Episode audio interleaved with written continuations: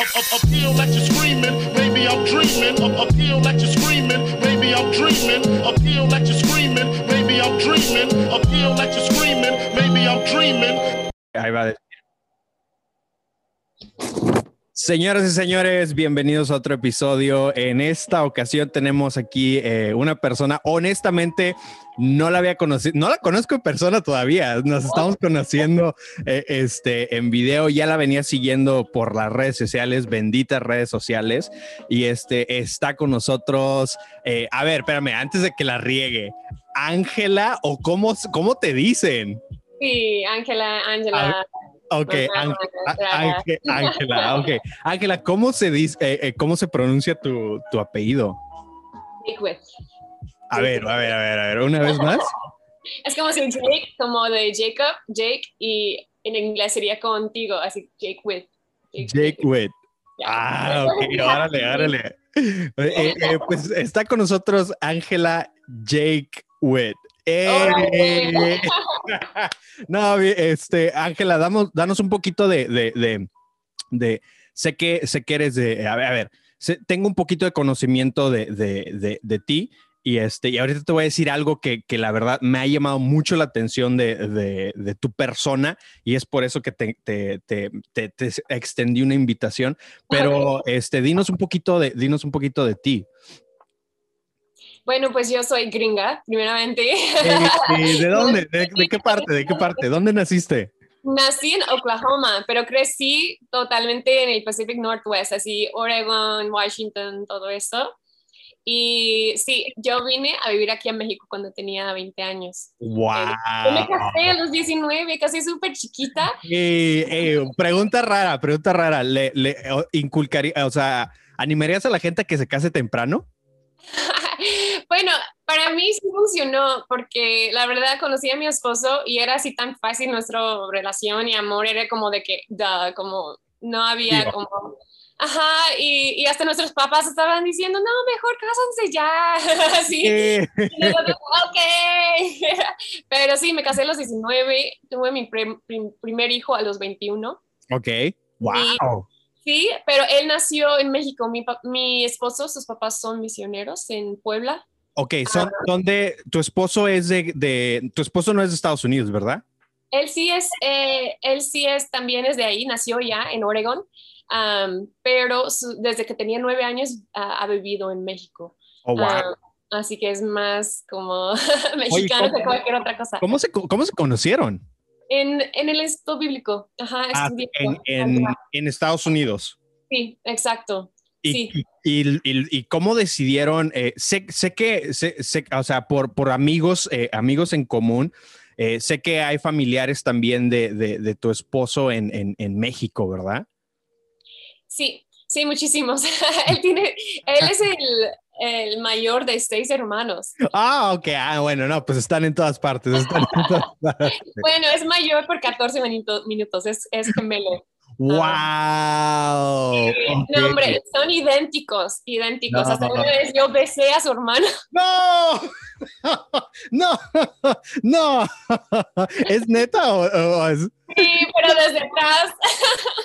En la iglesia, yo estaba su comprometida y yo No. le agarré de atrás y le besé en el cuello. Ah.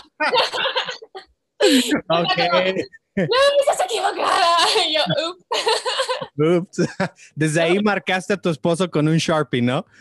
No, hombre, no, hasta la fecha, bueno, casi no lo hemos visto porque él ha vivido lejos, pero hace dos veranos estuvimos en familia y estuvimos como en el hot tub, así como en el jacuzzi, Ajá, sí, sí, sí. todos sentados y yo así puse mi, mi mano en su rodilla y hacía así y dice, tú sabes que no soy Justin, ¿verdad? Y yo, oh my God, Pues un saludo a todos los. eh, eh, eh, qué bien- Es gemelo, entonces, ¿no? sí, sí. Un saludo a todos los gemelos que, que de repente ahí la gente se. se ahora sí que. vaya, se- no que se equivoquen, ¿ve? Pero es. Ok, entonces se conocieron en Guadalajara, eh, son de acá de Estados Unidos, se conocieron en Guadalajara. eh, ¿Cuánto tienen ya en México? Nos conocimos en Portland, fuimos a vivir, después que nos casamos fuimos a, a Puebla a vivir. Ok. Ah, vivíamos en Puebla ocho años. ¿Qué Um, parte de Puebla? ¿Puebla, Puebla, Puebla? Puebla? Ajá, la ciudad de Puebla, Ok. así que chula. Y, Es ah, hermoso, Puebla, es hermoso. sí. ¿Te gustó el mole? ¿Te gustó el mole? Ay, sí. No, el mole verde, pipan verde es mi favorito. Eh, No, Ok, ese- y, y- y- se, con- eh, se cono- eh, viven en Puebla y luego se mudan a Guadalajara o... o- no, fuimos a vivir a, a Seattle. Yo me enfermé así de emergencia oh, y, y de una enfermedad muy rara y fui, fuimos a Seattle en un avión de emergencia. wow. Estuvimos ahí ocho, siete, ocho años. Pensábamos que iban a ser 15 días y estuvimos ahí más que siete años. Y ya Wow. después es cuando regresamos y regresamos directamente a Guadalajara. Wow, es una historia eh, a- ahora sí que interesante, ¿no? Muy, muy, muy, muy interesante. ¿Y eh, cuántos, cuántos hijos tienen? Tenemos tres. Tenemos ah, el mayor, los dos mayores son poblanitos. Ah, Eh, eh, Zach tiene 21, es un comediante chistosísimo. Um, Eh, Él es el, el TikToker, ¿no? sí, Ah, Sí. ok, ok, ok. ok. Sí, sí me, sí me he topado, sí, se me hizo muy raro. Te voy a contar una historia, porque una vez a mí me gusta meterme a TikTok para desahogarme. Me gusta ver gente caerse y todo ese rollo. Y de repente me salió, me salió eh, eh, un, eh, eh, tu hijo explicando cosas que yo le decía a mi esposa. Mi esposa, mi esposa es de, eh, es de, es de Nebraska. Mi esposa es de Nebraska. Y le decía a mi esposa, mira, ¿te identificas con esto? Y me dice, sí, sí me identifico con esto. Y yo dije, ¿quién es? Se me hace con... Y luego ya fue cuando di con todo el hilo de que no puede ser, o sea, es, es hijo de Ángela. Sí, exacto. Es mi hijo, mide como, ay, no sé, es súper alto, como mide 1,90 o algo así.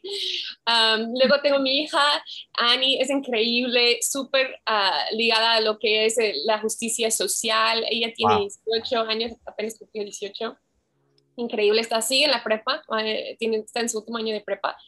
Y el chiquito, el piloncito, que tiene, eh, tiene 10 años, 10 años cumplió y es súper de los Legos, le encanta el Minecraft, el Lego, el Roblox, todo. Ey, qué bueno, qué bueno. Oye, Ángela, este, te voy a contar algo, te voy a contar algo que, que este, yo tengo de, de, de ti en el sentido de, de cómo es que me, eh, ahora sí tuve esa conexión de, ah, ok, mira, e- es ella. Este, hace años, y te estoy hablando de años, a lo mejor eh, un poquito más de seis, un poquito más de seis años. Este, ya sabes cómo es Instagram, que de repente te avienta unos algoritmos, muy raros, ¿no? Y, te enseña una foto, etcétera, etcétera, ¿no? Y me acuerdo que, salió una foto eh, de tu cuenta relacionada con, iglesia, ¿no? Dije, ah, oh, esto se ve súper, eh, algo creativo. Y dije, ah, esto se ve chido, ¿no? Le di clic y, este, y salió tu nombre.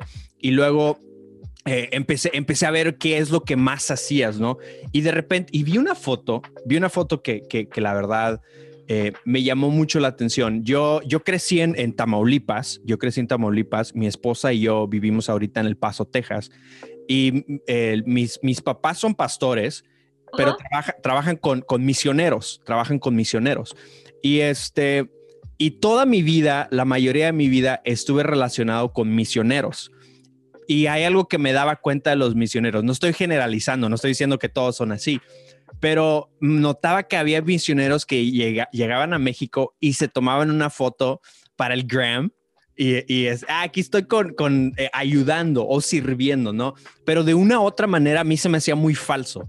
Pero una vez vi una foto tuya y, la foto realmente eh, eh, describía algo genuino, ¿no? Describía algo de que ella realmente está sirviendo a, en este caso a esa comunidad, a esa persona. Y eso me llamó mucho la atención. Y ahí es donde quiero, este, ahora sí que eh, eh, empezar, em- empezar a aventarte algunas preguntas. ¿De dónde sale esa eh, ese amor tan genuino? O sea, que hasta en una foto yo lo pude percibir. Porque para mí era muy común ver a personas que hacían eso y luego yo las veía y decía, eh, ok. Pero luego vi una tuya y dije, ok, esto es, esto es genuino. Eh, eh, eh, y luego, mm, conforme los años, seguía viendo que subías eh, con fotos con niños acá, lo, ayudando allá, etcétera, etcétera. Y yo decía, ok, esto es muy genuino. ¿Cómo, cómo- cómo llegaste a ese punto? Ah, es una pregunta grande. Yo creo que sigo trabajando en eso, Ok. aprendiendo mucho de muchas personas que, que tiene mucho que enseñar acerca de eso, porque el problema es muchas veces los que con privilegio llegan, como dicen el white savior, ¿no? Y Eh. llegan y, y quieren tomar la foto o quieren como nada más estar ahí y se van. Y yo creo que para nosotros aquí en Guadalajara, ya no me digo que, ya no digo que soy misionera, más bien nosotros somos, somos personas, somos gringos, por decir, viviendo en diáspora, viviendo aquí como expatriotas, trabajamos, am, no vivimos de fondos misioneros, tenemos negocios, todo eso. Y yo siento que cada persona donde tú estás, debemos siempre estar buscando en los márgenes la gente que, que necesitan oportunidades, que necesitan ese, ese apoyo. Y no es como yo llego para salvarte o yo llego aquí para darte unos zapatos porque tú los necesitas y, tú los puedes comprar por ti mismo, sino estamos, queremos como llegar y, y apoyar a levantar a la gente en sus propios dones, en sus propias comunidades, apoyar a líderes en la comunidad, en las comunidades que, que ya están haciendo cosas buenas pero no tienen recursos, los Mm. recursos necesarios. Y nosotros tenemos, por ejemplo, ah, una, un centro de distribución, siempre digo mal esa palabra, ah, Distribución, distribución, ah, en, en un pueblo que está como a dos horas de aquí. Ok. Eh, y ahí es donde estamos como apoyando a la comunidad y tenemos una muy buena relación con la directora de la escuela de la primaria. Hay una prim- primaria súper chiquitita, no hay secundaria ahí. am, y, y lo que estamos haciendo es apoyando que los niños se quedan en la escuela y que no se vayan al campo. Mm, Ah, porque vemos que hay muchos niños chiquitos en la primaria, pero ya cuando llegamos a, a los grados, el sexto grado, el quinto grado, ya hay muy pocos porque están como saliendo a trabajar o se quedan con los niños chiquitos en la casa, los bebés, para cuidar mientras mamá va. Um, y estamos como tra- tratando de, de ser como partners, ¿no? Como hacer como Una colaboración. colaboración, gracias, con ellos, que no es yo llego y boom, te Eh. salvo, mira lo que yo hice. Wow, es más bien, soy tu amiga, te admiro, lo que tú estás haciendo aquí es increíble con lo que tú tienes en la mano y, y yo creo que Jesús hizo esto, nos lle- llegó para humanizarnos, wow. para, para decir que, no para como hacer una separación o decir, o ellos son así y yo soy así, sino llegó para decir, yo quiero colaborar contigo, yo quiero hasta estar en tu corazón. Y, um, y llegó humaniz- humanizando a la gente, viéndoles, llamándolos por nombre. Y, y yo creo que es, eso es lo que estamos haciendo. Y eso es lo que crea una, uh, esta genuinidad, este, Wow. porque son amistades reales. Exacto. y, y yo creo que ahí, de ahí sale. Y fíjate, que, que ahorita me abriste los ojos porque en realidad este, eso, era la, eso era lo que sucedía, ¿no? Hacían un touch and go. Eh, eh, Ujú. solamente estaban algunos días y se iban, ¿no? Y, y para mí era de que, mm, mm. Y, y, y ahora que, que, me, que, que dices eso, me das perspectiva de que, ah, ok, tiene mucho sentido porque ustedes están plantados en el país, eh, están colaborando, como lo dijiste, están caminando mano a mano con ellos, haciendo vida con ellos. Y es por eso que se ve tan genuino, que se ve tan real, que dices, ah, ok, ok. Este, oye, Ángela, dicho todo esto, este, son pastores, son pastores. Sé que, que, eh, parte el pastoreo o, o, de, o, de, ser pastores va muy relacionado con la empatía y, y, y sé que tú estás relacionada con empatía, estábamos platicando eh, eh, pre a esto, y, y, y eh, pero he notado algo, Ángela, no sé si tú lo has notado ta, eh, también, eh, pero muchas veces eh, adoptas la, emp la, empatía o no, la o lo, no, no, adoptas la empatía. Como que hay un, un malentendimiento de la empatía y sé que tú te has estado empapando de eso, ¿no? Háblanos un poquito de, de, primero tu perspectiva de empatía. Claro, yo estoy uh, estudiando ahorita mi doctorado okay. en lo que es liderazgo organizacional, pero mi tesis, todo lo que, lo que estoy como metiendo, estoy metiéndome muchísimo en lo que son los estudios e investigaciones acerca de la empatía y aprendiendo qué es la empatía realmente, porque todos dicen cosas diferentes, ¿no? Y, y qué es la empatía, cómo es, cómo se ve, ah, cómo está funcionando en el cerebro y cómo está funcionando en la vida, qué significa. am, sí, y no sé qué quieres saber de, de eso.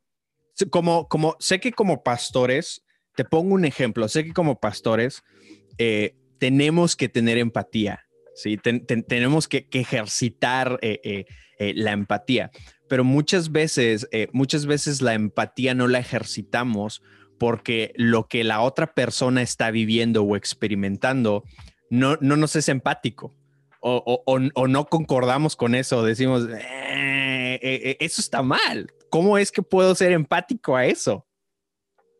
Sí, yo creo que, la- bueno, es importante ver que la empatía es, tiene que ver con tres diferentes cosas. La empatía es, como un, es como una umbrella, un sombrillo encima ah, de, de varias acciones y, y cosas que está sucediendo dentro de nosotros. Por ejemplo, es lo que sientes, es una, es una empatía afectiva en que, por ejemplo, cuando ves que alguien está, se cae o se pega con un palo o algo y, y haces, ay, no. Eh, o el balón pega a alguien donde duele demasiado y dices, ay, no, lo sientes.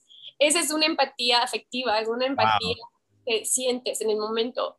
Pero también hay una empatía que es cognitiva. Am, y Mm. ese, ese es lo que tú haces para tomar la perspectiva de otra persona. Es como usas tu imaginación, usas todo lo que, lo que tienes a la mano, lo que tienes, am, no sé, tu experiencia, todo lo que tienes en tu imaginación, estás tratando de ponerte en los zapatos de otros. Y como dicen, ¿no? Y eso es algo importante. Y luego hay otra parte que es como la regulación entre tú y otra persona, es decir, la conexión. ¿Qué tanto voy a conectarme con esa persona? oh, ¿Qué wow. tanto um, voy a dejar que, que, um, que esa conexión se, se hace y se mantenga? Y um, yo creo que ahí es donde hay cosas tan importantes y eso es lo que estoy realmente estudiando. Porque hay, hay una, la empatía se trata de esa conexión. Y si muchas, muchas veces los líderes, líderes en tratar de protegerse. Están separándose de la gente. Y eso realmente en los estudios muestran que, por ejemplo, con doctores, la- los doctores que no tienen esa conexión con sus pacientes son menos felices. Son, Wow. no, dan peor um, Servicio. ajá, Dan, dan un peor servicio. servicio, exacto, y muchas cosas. Y esa desconexión les, les hace a ellos secarse. Um, les Wow. entran en depresión y muchas cosas. Pero ven que, por ejemplo, los que, los que se pueden mantener la conexión, pero regular ese, esa conexión, por ejemplo, no perderse por completamente en la persona, sino mantenerla con, ah, lo- poner límites, ¿no? Tener ese balance, esa tensión entre, eh, entre conectar con la persona y no dejarse ir, por decirlo así. Exacto, exacto. Es decir, mira, yo me conecto con esa persona, pero su dolor realmente no es mi dolor. Ok. Sí conecto con ellos, pero soy, soy diferente, pero no soy indiferente. Oh, wow, wow. Yo creo que eso es, es el, ese es el Mm. clave, ¿no? De que Wow. no soy, quizás, ¿cómo lo digo? No, no puedo conectarme completamente con lo que tú dices, pero yo estoy inclinada hacia ti, me importas. Um, y, y esos límites, o en inglés dicen boundaries, ¿no? Sí, sí, son sí. importantes para los líderes. Pero lo que pasa, y yo lo he visto mucho en pastores, lo que pasa es que no ponen boundaries, ponen armadura. Oh, Y eso es, es tan importante para los líderes, porque si pones armadura, estás haciendo una separación completa.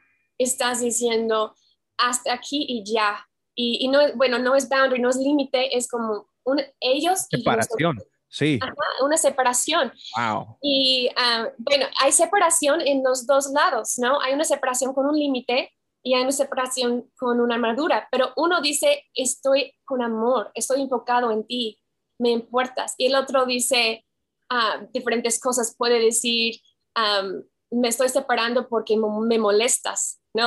O porque llegaste súper agresiva y pues no, así no se habla. Wow. ¿no? Y desconectas. o dicen, um, no, hay mil cosas, ah, tienen miedo del conflicto, ¿no? Y, y- y dicen, no, mejor, mejor me separo, porque si tengo que entrar en una conversación así, uf, no me gustan. No soy bueno para el conflicto. Eh, sí, y, y es, muchas veces esa es, la, esa es la excusa, ¿no?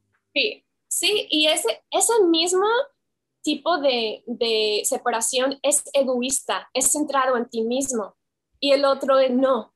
Sí, me explico, es como, es como decir, um, o, o a una gente, ay no, eso es lo que me explota el cerebro, es que puedes poner límites o armadura, pero en los dos casos mucha gente todavía eh, hay acción prosocial, hay acción, ayuden, pero uno ayuda para realmente ayudar y el otro ayuda para que les dejen de molestar o porque ellos mismos se sienten bien con su acción.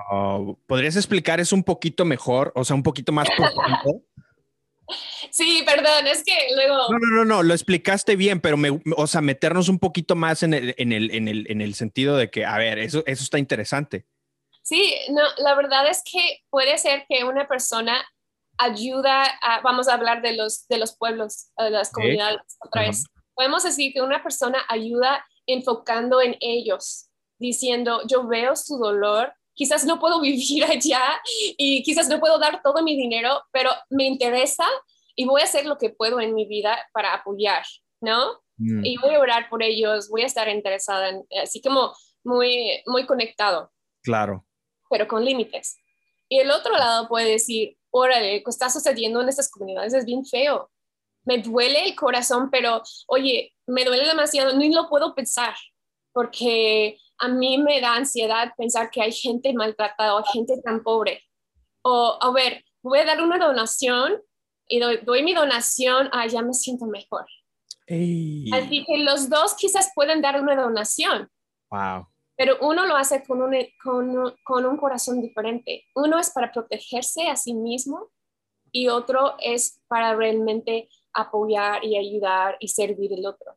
Wow, wow. Oye, Ángela, este, eh, eh, me, me, me, me, está re- así la cabeza me está, está, porque mencionaste algo, eh, eh, mencionaste algo que, que eh, creo que eso era lo, lo que, lo que yo quería dar a entender y tú lo explicaste de una manera increíble, este, donde muchas veces queremos ser empáticos con las personas, eh, este, o sea, queremos conectar. Pero la realidad es como lo mencionaste, eh, llego con una armadura, llego con una barrera, llego con una distancia en el sentido de que, pero lo estoy haciendo porque soy creyente, lo estoy haciendo porque tengo, eh, eh, eh, this is my duty, es- esto es lo que tengo que hacer, ¿no? Y, y- y llegas con esa, con, con esa mentalidad de quiero ser empático, pero no soy empático. Y obviamente las personas con las cuales queremos ser empático lo, lo sienten, ¿no? O sea, saben que, ah, ok, o sea, no, no, no, no, no estás conectando conmigo de una manera genuina. Eh, y ahora, a lo que voy con todo esto, Ángela, es eh, esto, esto es muy común en la iglesia, ¿no? Es muy común en el cristiano. Sí, yo creo, bueno, la- si, si realmente estás siguiendo a Cristo, no, debe, no, de- no debemos de tener ese problema, porque Cristo es la definición de la empatía. Él se conectó con nosotros de una manera increíble, ¿no? Es un Dios y en vez de hacer más separación, se, se hizo humano y vino Ah. aquí y, y se conectó con nosotros. Am, pero am, yo creo que muchas veces los cristianos necesitan aprender es tener esa conexión. Yo creo que muchos han sido lastimados dentro de, de una comunidad como líderes, han sido muy lastimados y han, han poco a poco como puesto una, una armadura. Empiezan a, a poner distancia, empiezan a correr a un green room antes que termine la alabanza. Perdónenme, pero, pero esa separación para proteger a uno wow. Son cosas muy prácticas. Hay otros que dicen, yo quiero mantener todo en lo positivo. ¿no? Pastores que, que tienen como gente que solo le hacen sentir bien a su lado, porque no les gusta negatividad, que no es cristiano, este no es cristiano, ¿no? La negatividad, dicen, Yeah, No, quieren el conflicto porque quieren protegerse, pero ese es un problema, porque si estamos siempre así, estamos separándonos más y más y más, y estamos manteniendo ah, un sudo protección, se puede decir, Ok. y están dentro de una burbuja y Wow. una, una cámara de eco. que, que Oh. no les protege para nada. Nada, lo que te protege es cuando conectes con gente diferente que tú. Y Wow. eso te protege porque aprendes, tu mente abre, tú puedes pues tener esas conversaciones difíciles, ¿no? Que, que te hacen aprender y ver otra perspectiva, aunque te, te enojes. es, esto es bueno, esto es lo que necesitamos. Y cuando los pastores tienen cinco hombres a su lado, digo hombres porque esa es la verdad, cinco hombres a su lado que dicen lo mismo, ¿sabes qué? Cuatro de esos hombres no son necesarios. Quítense de ahí y mete personas que te van a hacer, que te van a hacer como pensar, que te van a retar. Wow. Ay, perdón, yo... No, no, no, está, está bien. eh, eh, adelante, adelante. Espérame. Acab- acabas de decir algo, acabas de decir algo, Ángela, que no, no, no, no. O sea, eh, y, y para todos los pastores que nos están escuchando, lo decimos con amor, lo decimos con una, lo decimos con una intención de ayudar. eh, este, eh, eh, creo, que des- eh, creo que estás describiendo la cultura de iglesia en estos tiempos. O sea, y no estamos generalizando, no estamos diciendo que todos son así o, o que todos tienen una mala intención o que lo están haciendo mal, ¿no? es Sino una que tendencia. Exactamente, eh, si- sino que, a ver, a ver, espérame, no, no, me, me, me, o sea, me volaste aquí el, el, el, el, el, seso.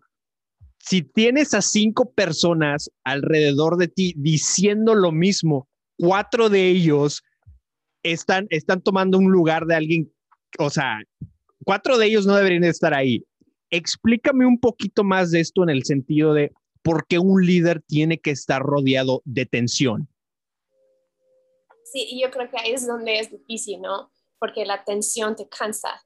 Oh, Pero la ten- porque aún la empatía tiene un costo. oh, tiene un costo em- emocional, tiene un costo, bueno, en todos los sentidos, Claro. Ah, mental, es cognitivo, tienes que, que trabajar esa parte de tu cerebro, que, realmente esa parte de tu cerebro que está en, entregada a la empatía cognitiva es otro que la afectiva. Así cuando dices, ah, ese es un, lugar en su, cerebro y la imaginación y el cognitivo está en otro lado. Y cuesta, es una decisión, es motivada.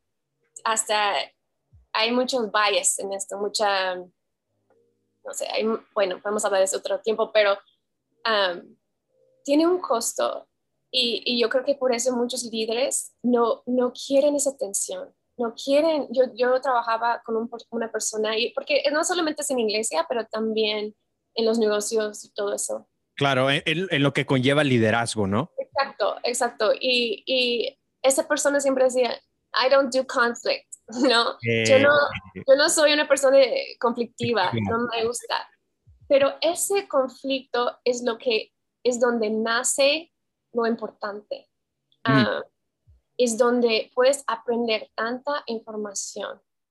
Y aún como líderes, aún en esas conversaciones que yo tengo con, con, las personas de mi iglesia, cuando yo no estoy en un green room, que estoy afuera hablando con ellos, llegan y quizás a veces es muy difícil porque la gente, eh, que todos quieren hablar conmigo y todos en el momento, y, y, y hay, en un momento es un problema y en otro momento es la cosa más feliz del mundo y, y gasta, se gasta. Wow. Pero ahí en ese, esos momentos es cuando aprendemos, es cuando um, podemos realmente entender lo que no podíamos ver antes um, y ver lo que no habíamos. Y, ay, perdón, estoy como mi mente está. no, no, no. Y, y, y o sea, tiene, tiene, sentido. Te da una claridad, o sea, te da una perspectiva diferente. Eh, eh, eh, ob obviamente, el, el, en el, como lo dijiste, el estar conectado te da una, una, una perspectiva diferente que también te posiciona para ser empático, ¿no? Sí, exacto. Por ejemplo, si alguien llega conmigo enojadísima por algo que yo hice o dije o algo que no se sabe mucho, menos si dicen esto, ah, no es cierto. no, pero si alguien llega y dice, oye, lo que tú dijiste no estuvo bien, estoy enojada, hasta me voy de la iglesia, o no sé, wow. no, y, o cosas así, si alguien llega conmigo enojada o enojado, en vez, muchas veces eh, lo fácil sería, que Dios te bendiga, que Dios sí. te bendiga, nos vemos, hasta luego. Sí, y, y Y quizás ese va a ser el fin, pero también tienes que entender, esa persona tiene algo, una información, una semilla de información que nadie más tiene. Y en ese momento me toca ver más allá que el enojo, ver más allá de lo que me está diciendo que me, que me lastima y decir, ok, voy a buscar ese tesoro que está ahí, porque eso es lo que me va a, a, hacer crecer como persona, ¿no? Y es donde empiezo a preguntar muchas cosas, y no para defenderme, pero para Eh, ok. investigar. Y, y muchas veces veo que yo realmente hice algo mal. Y, y yo dije algo mal. Y yo tengo que decir, órale, ese sí estuvo mal estoy aprendiendo en ese momento. Mm, Quizás esa persona no me perdona o sí me perdona, pero saliendo de eso, la negatividad, se puede decir, me ayudó. Fue, eh, fue positiva, ¿no? La la- lo negativo fue, fue positivo, ¿no? Eh, Ángela, mencionaste algo, eh, la, la verdad, la verdad, a mí me encanta el tema del liderazgo, me, me- me- me fas- me fascina. Este, he tenido la oportunidad de trabajar dentro de, de iglesia y, y ahora en estos tiempos he estado fuera de iglesia, pero estando fuera de iglesia y, y solamente como, o- como un voluntario más, he podido ver esas pequeñas eh, gaps en eh, cuando estás dentro del liderazgo que, a lo mejor no percibes o como lo mencionabas, que tienes personas alrededor de ti que solamente te están diciendo lo que quieres escuchar y, te están alejando de esa, tensión que manejabas o, de esa fricción o, de esa negatividad, ¿no? Este, ¿cuáles, cu- ¿Cuáles crees que, que sean los elementos eh, que, que está afectando o que ves ahorita dentro de la iglesia y fuera de la iglesia, pero, o sea, en el ámbito del liderazgo, que está afectando en el líder en el sentido de, ok, me, alejo de la atención, eh, desconecto la empatía, me pongo la armadura, eh, me, rodeo de, lo que quiero escuchar porque lo negativo no, no, no, no lo quiero aceptar. Eh, ¿qué, elementos, qué factores estás, percibes que nos están empujando a, adoptar lo, lo contrario a lo, a, lo, a lo que deberíamos de estar ahora sí que abrazando, ¿no? Sí, yo creo que eh, hay, una, hay un libro que se llama The End of Leadership, que se llama El fin del liderazgo por Barbara Kellerman, que ella es una doctora de, de liderazgo desde hasta los años 70, súper inteligente y te lleva por la historia y te dice, mira, yo creo que estamos llegando a un punto en la historia cuando va a ser súper, súper difícil ser líder. Y um, empieza a explicar de cómo la información es poder, ¿no? La, la información, la información, información es poder y también ah, tener plataforma es poder. Así, hablando fuera de la iglesia en todos sentidos.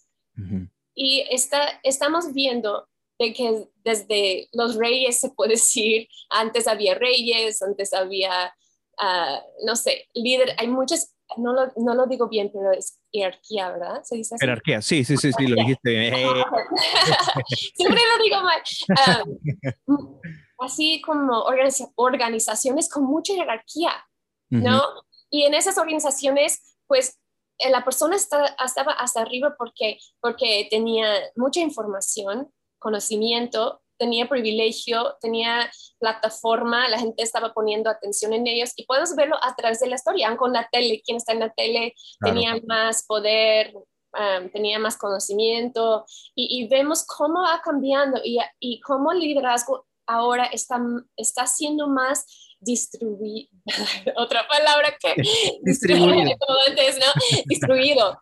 Um, y, y esa es la cosa. Ahora, casi todos en el mismo, en el mundo, bueno, no todos, porque hay muchos que no tienen ese, ese habilidad o ese acceso, pero muchos tenemos acceso a cualquier información que queremos. Ujú. Ah, bueno, no a los cosas privados de, no sé, de gobiernos y todo eso, pero realmente podemos aprender y saber de muchas cosas. Todos podemos tener una plataforma por redes sociales. Claro. Todos tenemos voz, um, ahora que no, antes no teníamos, hace, un- hace unos 20 años. Yo no, yo no podía, 25 años, yo no podía como tener una plataforma así, en que estamos en YouTube y millones de personas lo podrían ver.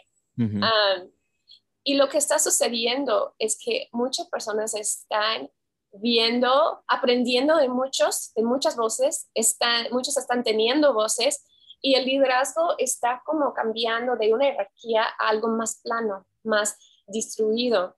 Y la gente que está en el punto de arriba van van se van a poner muy nerviosos.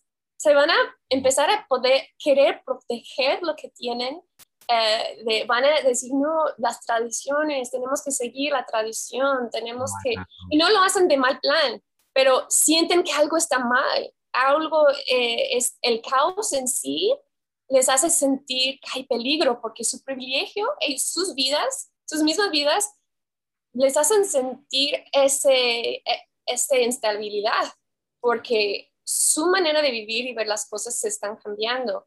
Y no es en mal plan, digo, no son malas motivaciones, pero ellos van a decir, algo está mal, tenemos que proteger eso. No, tenemos que, tenemos que regresar a los, a los principios que teníamos porque todo está fuera de control y ese es el diablo, ¿no? Uh. Y cuando realmente lo que se está sucediendo, esa estabilidad, es que más personas tienen voz, más personas están, se están dando cuenta que, que las maneras de organizarnos antes quizás no está tan bien. no los estoy criticando. Claro, claro. Pero, pero se está haciendo más plano todo. Y en vez de protegernos, si realmente somos siervos, porque todos los cristianos van a decir, no, yo soy un líder siervo. si realmente servimos a la gente, no vamos a tener miedo miedo de, de, tantas voces, miedo de, diversidad, ¿no? Porque cuando escuchamos muchas voces, es bueno porque tomamos mejores decisiones. y yo creo que muchos pastores hoy en día tienen miedo. y, y yo puedo decir, en mi vida, yo he tomado decisiones que yo no, nunca en mi vida había imaginado tomar por escuchar a los demás y cambiar de opinión.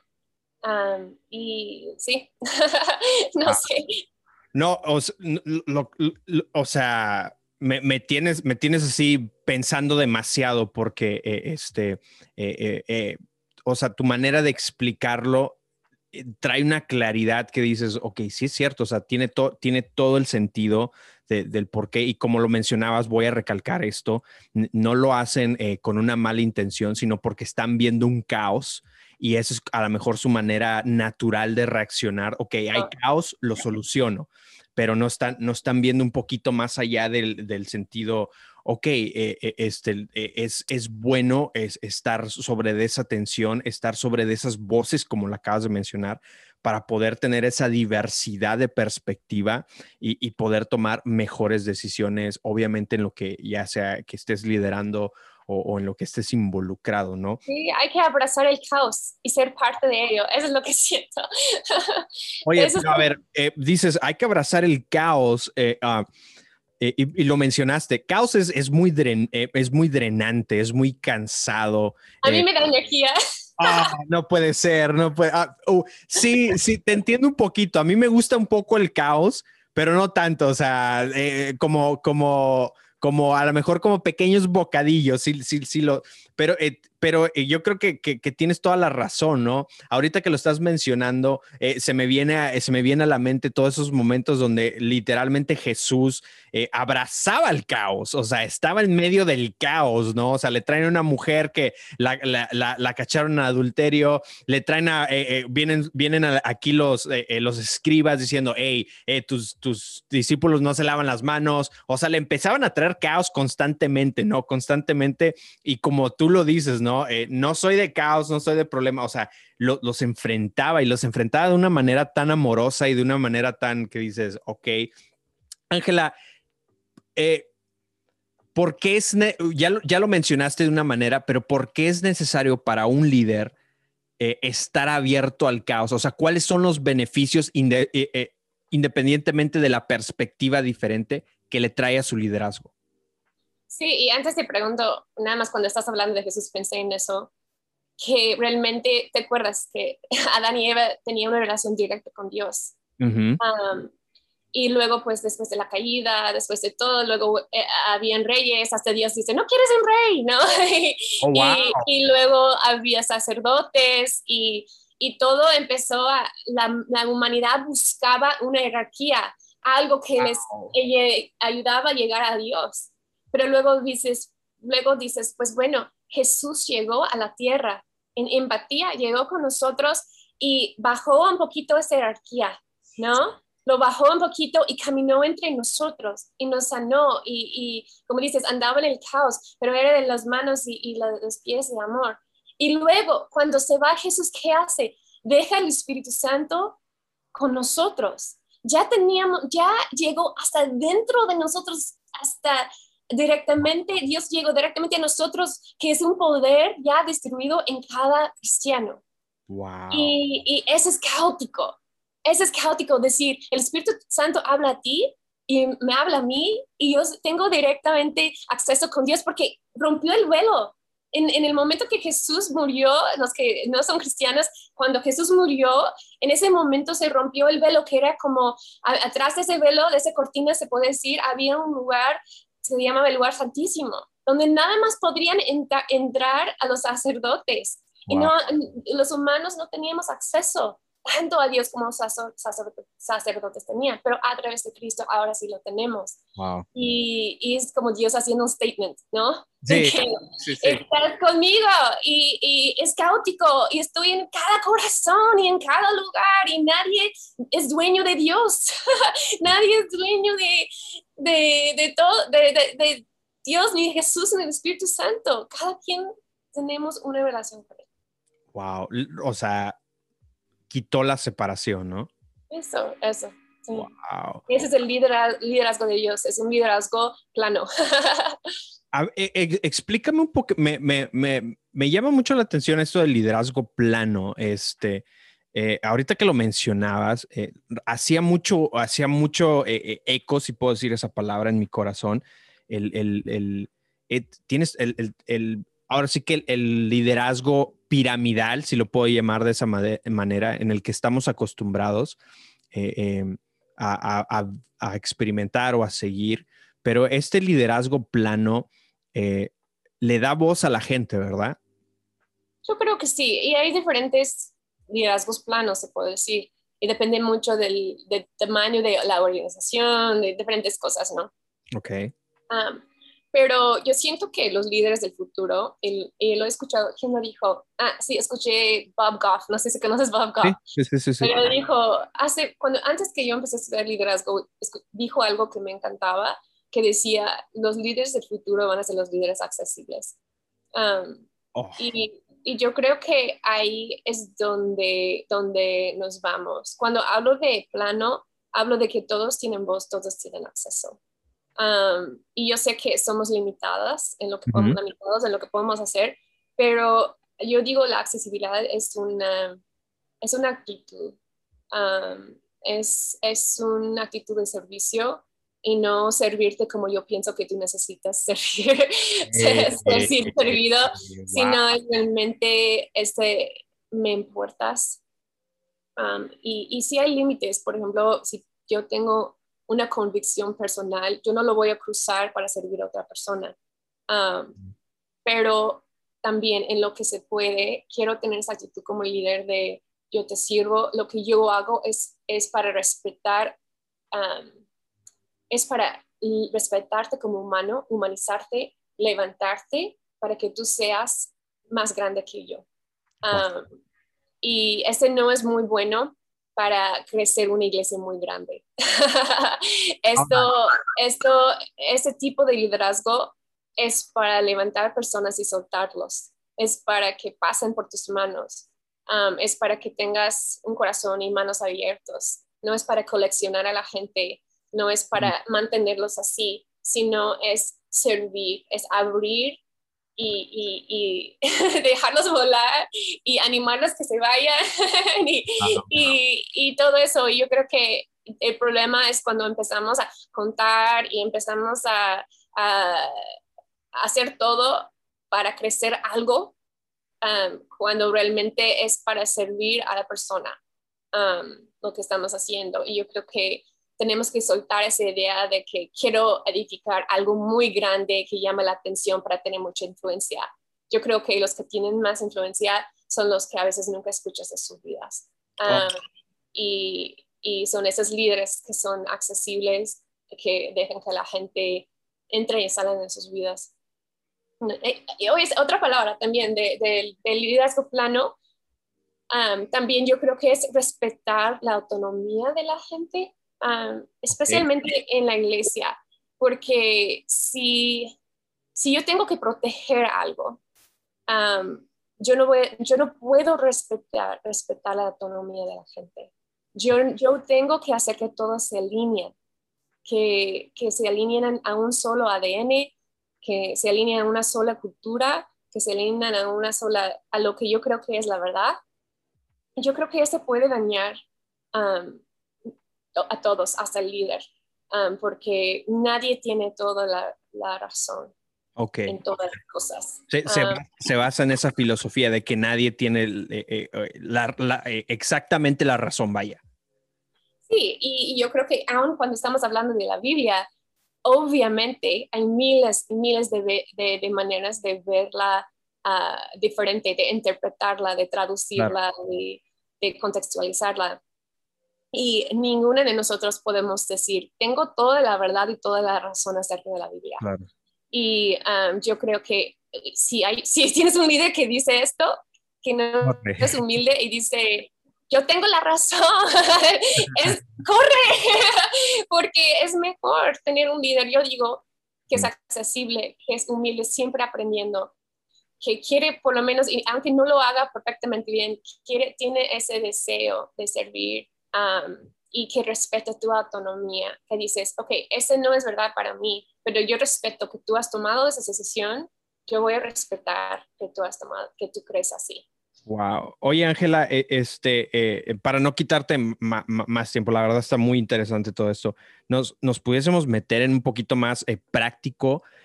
¿Cómo, cómo, hacen ustedes esto o, cómo modelan esto con sus servidores o con su eh, eh, en, su iglesia, con tu staff, si tienen staff, con la gente que, está colaborando con ustedes, que va caminando con ustedes, eh, este, ¿cómo, cómo, lo, cómo, lo, transmiten? No sé, no somos perfectos, pero yo creo que uno es quitamos la presión de, de, estamos aquí para hacer algo grande y alcanzar las multitudes. yo creo que eso lo estamos quitando de nuestro vocabulario, aunque creemos que vamos a tener mucha influencia y, hemos tenido mucha influencia. Si estamos siempre protegiendo una visión o una misión así, vamos, a, vamos a tomar, yo siento, decisiones que no nos van a guiar o vamos a tomar decisiones acerca basados en el dinero, basados en, cosas así, en números, todo eso. En beneficios, ¿no? ¿Cómo? en beneficios, ah, eh, ya sea personales o, organizacionales? Sí, y, vamos a siempre tener manos abiertas. y, es decir, si alguien llega con nosotros y quiere ir a otra iglesia, lo apoyamos. no, nunca le vamos a decir, no puedes dejar tu familia. no, no ah, vamos a, estar aferrados a ni una persona, no somos dueños de las personas. Dios es, Dios tiene, ellos tienen acceso directo.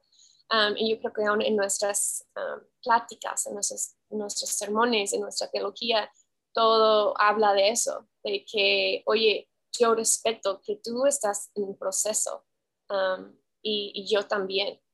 yo creo que eso ayuda mucho. ¿Qué otra cosa? Nosotros no tenemos plataforma en la iglesia. Bueno, siempre hemos estado en cafés o bares uh, rentando. Um, ahora... ¿Tiene, un porqué eso? Me interesa. Sí, nosotros, por ejemplo, ahorita cambiamos de, lugar porque estuvimos en un, lugar más grande, ya estamos como en una terraza de frente. Um, por la pandemia estaba muy cara y ya después, como que, ¿por qué estamos pagando tanto cada mes? Um, pero bueno, las cosas que suceden pero nosotros no tenemos plataforma porque queremos como este, este, yo creo que también tiene que ver con esa idea de, de somos accesibles que Oh. no somos arriba de, que no somos más cerca de Dios, que so- tenemos el mismo Espíritu Santo que el que está sentado allí. Wow. Ah, y, y tenemos esa, ajá, no tenemos plataforma, siempre es con la luz natural, am, la gente se siente am, como muy en casa porque es un restaurante, en la semana lo tenemos como restaurante, ahorita estamos remodelando re- para abrir otra vez, pero es realmente un restaurante, es café, pero tiene todo un menú Ey, y la gente muy ligada a la comunidad, muchísima gente que no viene a la iglesia venían al café am, y pues de ahí salían, volu- tenemos voluntariado, así muchas cosas, pero es servir, es servir, yo creo, es no poner distancia, es cerrar esa distancia y esa separación ok. um, entre el líder y el otro. Y, um, una, por ejemplo, hablando de servir a la gente, nosotros ah, apenas tomamos la decisión de, de, después de la pandemia, nos dimos cuenta que era muy padre tener domingos en casa, que como a las 12 de la, ¿verdad? No estoy mintiendo que los hotcakes a las 12, así, todo eso, y decimos, casi, casi no queremos regresar. Sigan en casa. Pero nosotros como iglesia ya cada último domingo del mes no vamos a tener servicios. Um, queremos que la gente sea intencional en estar con su familia Wow. o, o que va- va- vamos en ah, brigadas, um, vamos en sí, voluntariados o que la gente visite en otras iglesias para escuchar otras voces Wow. que vayan a, bueno, lo que quieran hacer, a visitar a la suegra, a ir a la playa. Pero que tengan un domingo y los voluntarios, todos que tengan un domingo para realmente ser intencional en, um, porque todos estamos trabajando de tiempo completo. Yo creo que los pastores se olvidan esto a veces. Ey, ey. Preach it. Preach it. que es toda la semana estamos trabajando y el domingo es sagrado. Pero Wow. Oh, a ver, espérame. Todo lo que me estás diciendo, Ángela, este, eh, yo soy, yo soy un, un, un junkie de, de church planting. Soy, o sea, todo lo que me estás diciendo, o sea, va en contra, va en contra de, de, de, de church, de lo que viene siendo plantar iglesia, que, que este, tiene sus buenos y sus malas cosas que en, mi- punto de vista personal que he visto. Pero ahorita que lo mencionas, dices, tiene sentido, o sea, eh, eh, me, me, me, me avienta esas como que destellos de que, ah, ok, sí es cierto, si, si tuvieran un domingo, eh, este, se, eh, cargan, las, cargan energías, como lo mencionaste, escuchan otra perspectiva que también los va a edificar, generan, generan eh, comunidad con su, con su familia o hacen bonding con su familia o etcétera, etcétera, o simplemente se la pasan en pijamas todo el día, ¿no? O sea, no hacen nada. Pero al contrario, o sea, todo lo que eh, eh, el, el ritmo o, o lo que la cultura nos está diciendo es hustle, hustle, hustle para crecer, ¿no? Y este, y me llama mucho la atención lo que estás diciendo, porque, o sea, son pastores, eh, percibo, alcanzo a ver a lo lejos y, y por, por lo que exponen, eh, este, lo que están haciendo y, y- y se ve tan, se ve tan natural, se ve tan, tan sólido que dices, ok, bueno, eh, a lo mejor todo esto que he estado aprendiendo es una vía de, de hacerlo, pero también hay otra, ¿no? En este que me estás, eh, este estilo que me estás enseñando. sí, y yo creo que no todos los pastores lo pueden hacer porque Exacto. nosotros tuvimos que posicionarnos como personas y como iglesia de poder tomar decisiones que no están basados en dinero y que no están basados en, en eso, porque es real, es real saber, oye, si quito un domingo del mes, son tantos miles de pesos que puede ser que no entran. Wow. y- Y por eso pues hemos buscado ese modelo de, de, tener una iglesia autosustentable, um, de ten- hacer iglesia en que toda la semana es restaurante y, y café y luego este puede, bueno, todavía ahorita estamos, no hemos abierto otra vez, pero la idea, si todo sale bien, sería pues este restaurante pagar la luz siempre, pagar esto, pagar el otro, dar trabajos a, a jóvenes vulnerables, co- cosas así que estuvimos haciendo antes, en- antes de la pandemia. Nos iba súper bien, pero eso de que, de, de no estar preocupados si vamos a pagar, poder pagar la luz o no. Ah, y luego, aparte, Justin y yo, pues con nuestros negocios, mi esposo es escritor, um, ayudar muchos, muchas personas a escribir libros um, y, y publicamos cosas así. Ah, y aparte yo enseño una- en una universidad en los Estados Unidos, lo enseño por remoto. Um, soy Wow. ah, una instructora ahí. Sí, y bueno, ah, tenemos como, somos tent making, se dice en inglés, como sí, Pablo pagó su ministerio, su propio ministerio, ¿no? Wow. Por el trabajo que hacía. Oye, y yo creo que bueno, perdón, no, continúa, continúa. ah, con esa posición podemos tomar ese tipo de decisión. No sé si me explico. Claro, claro. es como claro. tienes que pensar desde aquí para poder hacer las cosas. Sí, ustedes empezaron a tomar esas decisiones de acuerdo a la posición en la que estaban o, o- o- o lo que habían generado, ¿no? Para poder llegar a tomar esa posición, en, en el sentido de que no todos a lo mejor pueden hacer o, o ejercer este tipo de, de liderazgo que estás mencionando por el hecho que mencionabas, ¿no? De que, ok, si, si un domingo no vienen, pues no alcanzamos para la renta o etcétera, etcétera. Exacto. Oye, eh, eh, ahorita que estás mencionando esto y, y híjola, eh, te- ya, te, ya te estoy aquí, robe, robe tiempo, ya no te quiero quitar mucho tiempo, pero mencionaste algo muy importante, eh, este, y yo crecí en un ámbito en, en el sentido de que eh, eh, si vas a estar en el ministerio, tienes que estar 100% y no puedes hacer dos cosas al mismo tiempo, ¿no? O sea, de que o eres pastor y, te dedicas al 100% y te la pasas orando toda la semana, y, pero luego tu familia no come nada y, o, o batallan con, eh, no sé, con, los gastos de la semana o etcétera, etcétera. Pero ese era como que el, modo operando, ¿no? De, all in o, si no, no. Y ahorita veo mucha esa diversidad eh, de, de, ok, por ejemplo, lo mencionabas, tienen negocios, ejercen otras cosas, eh, durante la semana eh, tienen otras funciones y luego el domingo pastorean, ¿no? ¿Nos podrías hablar un poquito más de, de- eso desde un punto personal? Sí, claro. Yo creo que vivimos en otro mundo, ¿no? Los millennials, todos hacemos más que una sola cosa. Pero, pero antes, como por ejemplo, nuestros papás quizás um, trabajaban en el mismo, um, en el la misma empresa por, por 25 años y se jubilaban, ¿no? Y tenían muy separado lo que era su trabajo, su familia, su religión, se puede decir. Y ahora pues en, en la vida que, en que estamos está todo mezclado, más después de la pandemia, porque tienes un hijo aquí que está estudiando mientras estás en, eh, trabajando y, y otra cosa por aquí y, y- y yo creo que vivimos en otro mundo y, realmente ah, el modelo de antes, pues yo creo que es- está, no sé, eh, se está cambiando muchísimo todos, ah, de- hasta que en mi- mis clases yo enseño um, clases de empresa, ah, de, ¿cómo se llama? Empresarios, todo eso, Ok. entrepreneurs. Muy. Um, y, y yo creo que hasta yo digo a mis alumnos, les digo, oye, no debes de nada más tener, tener un solo fuente de ingresos, debes tener varios porque, Wow. porque pues nunca sabes cuando uno se te va o no funciona y pues ahí tienes otra cosa que puedes estar haciendo. Y, y no es que tienes que tener tres tra- trabajos completos, pero casi todos pues están haciendo algo por aquí, por allá, luego tienes una maestra que también vende aceites esenciales, no sé, Yeah, como- yeah, yeah, sí. es otro mundo.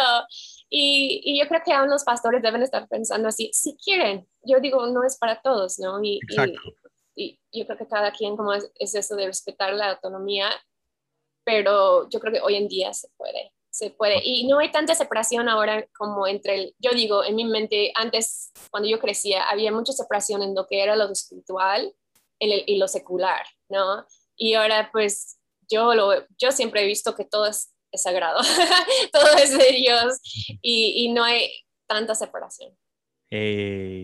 Este, wow, te- me quedé con muchas, me quedé con muchas preguntas, pero ya no te, no te quiero quitar mucho tiempo, Ángela, la verdad, solamente te quiero dar las gracias por tu tiempo la- eh, y, y por, eh, ahora sí que la sabiduría que hay dentro de ti, la verdad, es, es, eh, eh, sigo pensando en algunas cosas que dijiste y, y a lo mejor te voy a mandar ahí unos mensajes de, a ver, explícame un poquito más a fondo esto, ¿no?